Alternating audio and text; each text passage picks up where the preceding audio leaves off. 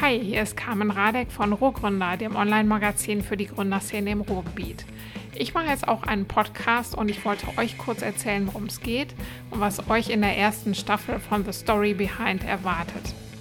Mir ist letztens so aufgefallen, seit ich im Januar 2014 angefangen habe, auf meinem Blog Geschichten über Gründer aus dem Ruhrgebiet zu erzählen, dass ich schon sehr viele Startups kommen und auch wieder gehen gesehen habe.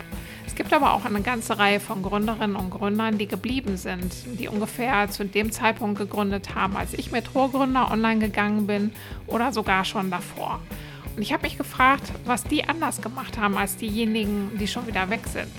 Ich für mich habe festgestellt, dass nicht so sehr der Anfang schwierig ist, das Starten, sondern die Phase danach, wenn man mittendrin ist wenn die ersten wirklichen Erfolgserlebnisse da waren, die einen total hochpushen und am nächsten Tag vielleicht schon wieder der nächste Rückschlag kommt.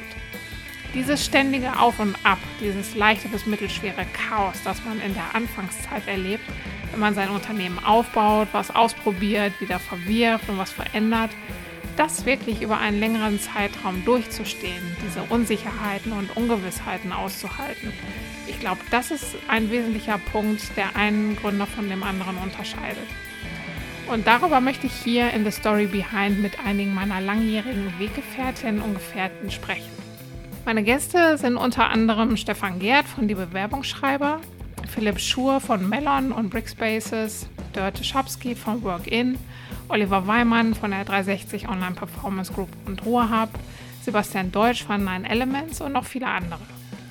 Alle Infos zum Podcast findet ihr auf ruhrgründer.de-podcast und ich würde mich sehr freuen, wenn ihr ab dem 11. Juni bei The Story Behind dabei seid.